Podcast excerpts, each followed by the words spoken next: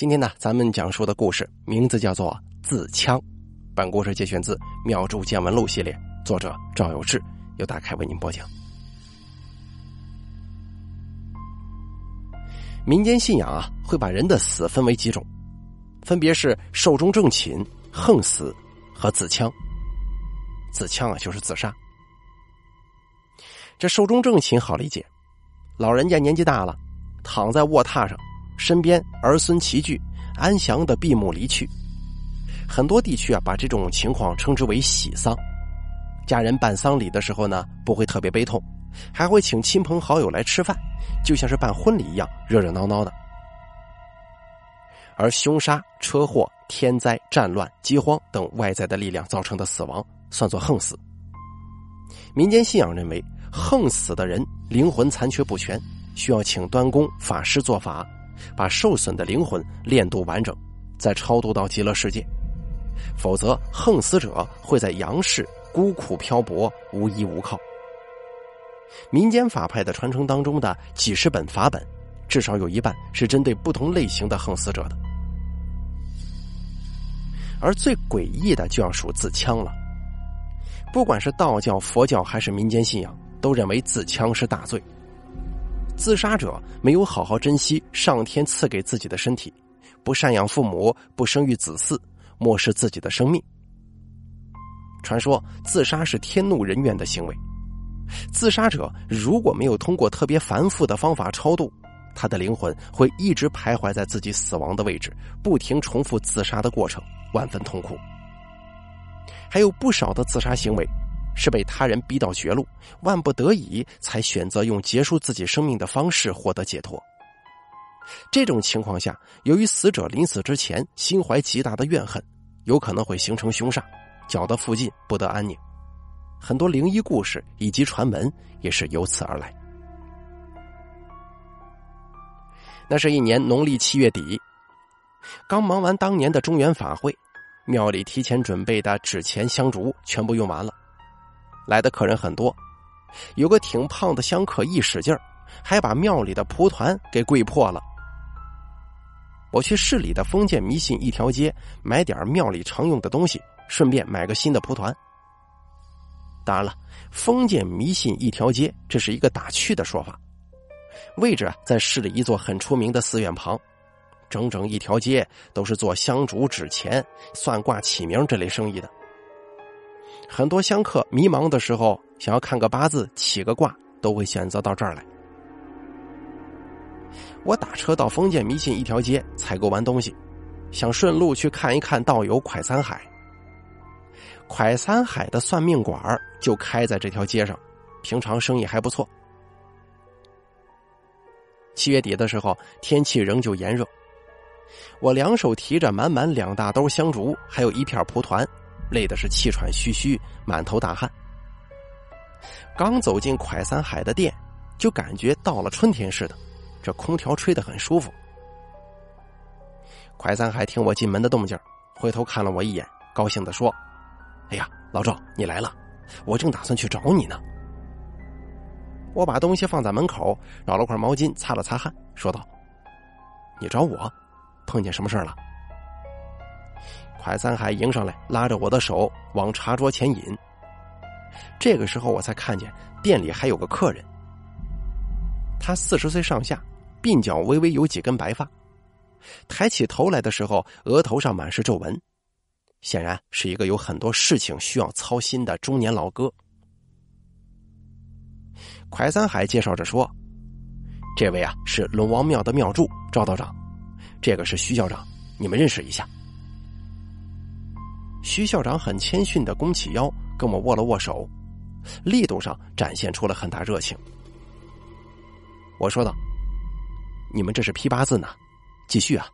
我过来看看，吹吹凉，喝喝茶，休息一会儿，我就回庙里了。”快三海说：“你先别忙着回去啊，你帮忙给徐校长的麻烦解决了，我们打车送你。”我皱起眉头说：“什么麻烦呢？”徐校长忧心忡忡的说：“赵道长啊，您见过灵异事件吗？”我笑了笑说：“啊，我是做庙祝的，我想可能没几个人见到的灵异事件会比我多吧。蒯三海插了一句嘴说：“你那个不算，你那是别人遇见了灵异事件来找你帮忙，你自己遇见的其实不多。”我说道：“我亲眼见过的发生在我身上的灵异事件确实不多。”徐校长说：“我们学校出了点问题，我想问一下，什么情况下自杀的人会影响其他学生呢？”我说道。现在都市人口密集，阳气是很旺的，很难形成凶煞。凶煞的特点就是阴气非常重，咱们活人身上都是带着阳气的，在阴气聚集的地方逗留，会身上不舒服。有些敏感的人在大热天无缘无故会汗毛竖起来。但是你们是学校的，人口更密集啊，还都是血气方刚的正当壮年的小伙，阳气更足了。阴阳之气此消彼长，阳气很重的地方，阴气是无法凝聚的，所以好多密集的古坟拆了以后都建学校了，就是让年轻的人的阳气压制住阴气啊。徐校长小心翼翼的说：“那有没有例外呢？”我说道：“这个例外需要非常巧合才行。首先需要这个人自杀前心里有很强大的怨恨。”而且他自杀的位置刚好在一个风水上能够聚气的地点，才能把这些阴气给收集起来，郁结在这里散也散不掉。徐校长说：“不光是你说的阴气重的问题，就是学生反映，在附近的几个宿舍，经常晚上能听见有人说话的声音，把几个女孩子吓得不轻，闹着换宿舍。我们学校也不可能提倡这种说法呀。”考虑到他们精神比较紧张，还安排了心理医生给他们做辅导，可是没什么作用啊，还是一直闹着要换宿舍。学校每年招生都是有规划的，哪有空余宿舍给他们住啊？徐校长顿了顿，喝了一口茶，接着说：“学生要换宿舍这个要求，一般是不答应的。学生又鼓动父母来学校请求换宿舍，有的天天打电话。”有的直接到学校来了，我一一给推了，想着要不就让几个女老师住过去，安抚一下孩子们呢。我说道，结果女老师也听见有人说话了，是吗？徐校长苦笑着说：“哎呀，何止是听见有人说话呀，住过去的两个老师直接辞职了。”我说道：“那这个就有点凶了。”你说的这个情况，不光要满足我刚才说的那两点，还需要在附近有一个很凶的风水煞，自然而然的把附近的阴气都汇聚在他死的位置，这样才会产生你所说的这种情况。你跟我说一下自杀的这个女生她的情况吧。徐校长皱起了眉头，他伸手搔了搔头发，仿佛很难开口。我试探性的问道。不是被老师给逼的自杀了吧？徐校长有点冷汗冒了出来，长长的叹了口气，说道：“哎呀，教师队伍里出现这样一个人，真的是世风日下呀！这家伙简直禽兽不如，害人害己，把学校也弄成这个样子了。”我说道：“这个老师都做了什么？”徐校长咬咬牙，痛恨的说。这孩子是跳楼自杀的，从宿舍楼六楼跳下去，当场就断气了。收遗体的时候，发现他口袋里有一封遗书，也没写为什么跳楼，就一句“某某某，我在地狱等你”。而这个某某某就是那个老师的名字。这个老师啊，平日里是很斯文的，根本也看不出像不怀好意的人。警方也到学校里调查了一番。走访的过程当中，向他的同学了解到，这师生之间的关系不太正常，经常以补习功课为由，让这个女孩晚上单独到他家去。这老师是单身，女孩回宿舍以后，经常一个人闷头在被窝里哭。宿舍同学问他怎么了，他也不肯说。检查孩子之前用的手机，发现孩子平时是没有删除信息记录的习惯的。但是跟这个老师所有信息往来全都删掉了。我问道：“那这个学生平常会有抑郁的倾向吗？”徐校长说：“这个女孩据她同学说，平常性格挺开朗，不会因为正常的学习生活中被老师责备会不开心。警方跟这个老师谈也谈不出什么，他心理素质很好，根本没有可以突破的点，就说一切都是正常的师生交流。让我感到很意外的是。”上学期期末考试，这孩子有一门课的成绩是五十九分，而这门课正是这个老师教的。我们老师啊，一般是不会给孩子打五十九分的，五十八分、五十九分都会直接写成六十分。老师不说，我们也知道，这五十九分的成绩都是老师故意的。可这个情况只是个线索，不能当做证据的。我说道。那得给孩子的家人一个说法吧，毕竟孩子是吃住学习生活都在学校里，还有其他证据吗？徐校长很无奈的闭上眼睛，沉默了一会儿，说道：“我很想给大家一个说法，可是学校不是我一个人说了算，学校领导一起开了个会，认为这种事情传出去，我们学校可就完蛋了，最后决定封锁消息，这个老师已经开除了。”我也知会了其他学校的校长，永不录用此人。从法律上，我们没有任何能够定他罪的办法了。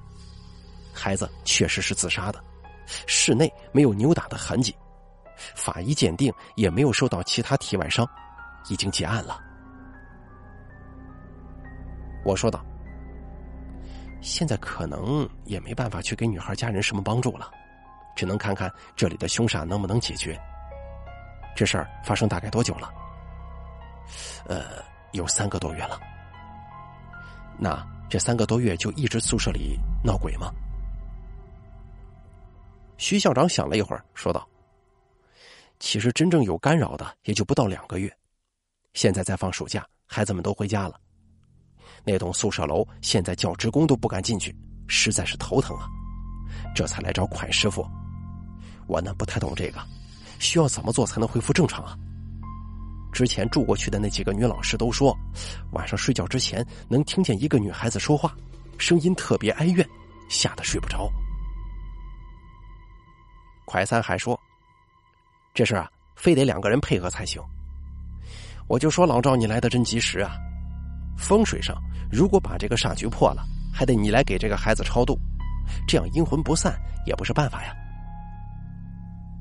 徐校长小声的说：“这孩子估计怨气不小啊，听说这样的很难超度吧？”我说道：“超度，我认为是没问题的。现在那个老师已经开除了，他继续留在这里也没什么意义，想走可能还走不了，也挺可怜的。我们超度他，他应该不会反对。但是在学校里搞这些，最好还是低调一些。”你让教职工们都离那栋楼暂时远一点，我跟蒯师傅一起过去看看吧。徐校长点点头，拿出手机来发了个通知，然后开车送我和蒯三海去学校。这是一所市内的大专院校，建在一片山地附近，校区挺大，但事发的这栋女生宿舍楼刚好就在校园边上，靠近一座小山的位置。我跟徐校长、蒯三海费了很大劲儿，才爬到这座小山顶上，发现那栋女生宿舍楼三面环山，中间开口直冲这栋女生宿舍楼。徐校长是蒯三海的客户，我尽量少说话，让蒯三海来解决风水问题。不用说，蒯三海也是有默契的。蒯三海指着山下的平地说。这个三面环山的地方啊，就是凝聚阴气的局了。开口冲着这栋宿舍楼，这就好比把凝聚来的阴气通过这么一个通路宣泄出去，刚好经过这栋楼。在风水上，这也是非常少见的巧合。我猜啊，女孩是从这个位置跳下去的。蒯三还指了指宿舍楼最靠外的一角六楼窗户，继续说。这里刚好有一个山形的拐角，就好像是一条河流，本来流向是笔直的，突然在河床旁边挖了一个坑，水呀就会阻塞在这个位置。只有这种情况，才能形成既有凶煞又有阴气郁结的可能。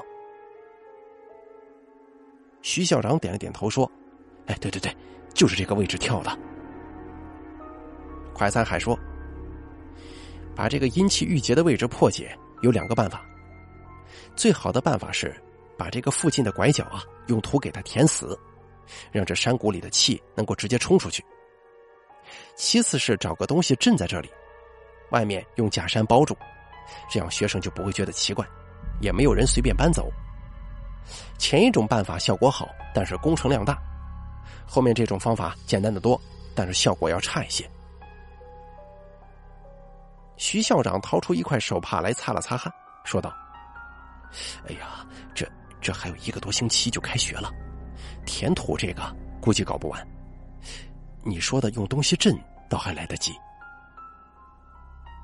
我说道：“大概需要多久啊？超度得等这个局破了以后再做，不然还是阴气太重。我这边超度的话，大概留出两天时间就行，规划一下。”快三海说：“连定做带运输，一个星期够了。老赵，你先回去准备科仪需要的材料，等这边搞完了就抓紧过来做吧。”徐校长说：“呃。”你们不用再去宿舍楼看看吗？蒯三海一拍胸脯说：“这个问题不大，又不是人为故意做的局，只是碰巧了，稍微改动一下，打破这个巧合就行。出了问题报我身上，不用看了。”我也给徐校长说了一些恭维蒯三海的话。一个星期之后，我跟庙里的杂物张才艺带着东西一起来到学校。校长提前打过招呼，把校园里的人基本都清走了，门卫直接放我俩进校了。在宿舍楼下，我们搭起临时的法坛，供好太乙救苦天尊的牌位，把带来的纸钱堆成一堆，然后穿上法衣做这颗超度。在空荡荡的宿舍楼前做超度，除了有点滑稽的感觉，更多的是一种回荡在心头的失落感。超度期间，我让张才艺去点那堆纸钱。不知从哪个方向刮来一阵小旋风，把火给吹灭了，连着三次都是如此。我说道：“不行，就我来用点血吧。”张才艺摆了摆手，没让我过去。他对着纸钱堆默默的念叨：“苦孩子，别执着了，走吧啊！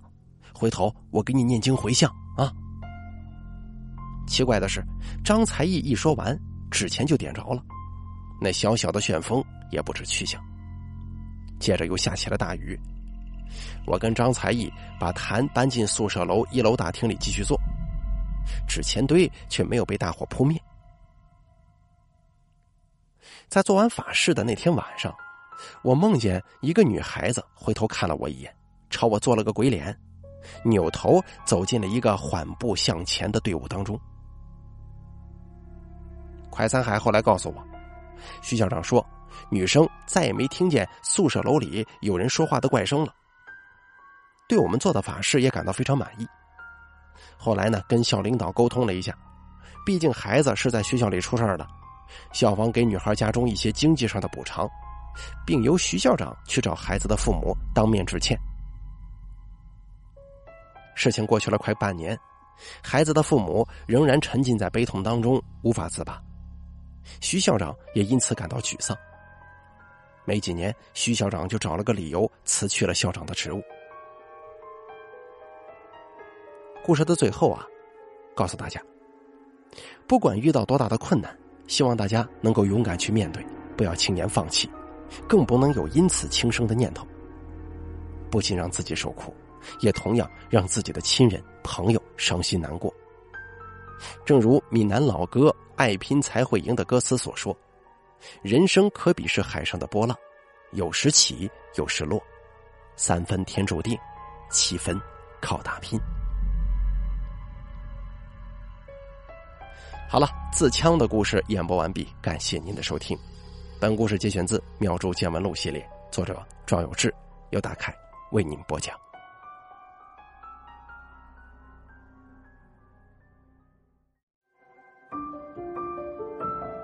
本期故事演播完毕。想要了解大凯更多的精彩内容，敬请关注微信公众账号“大凯说”。感谢您的收听。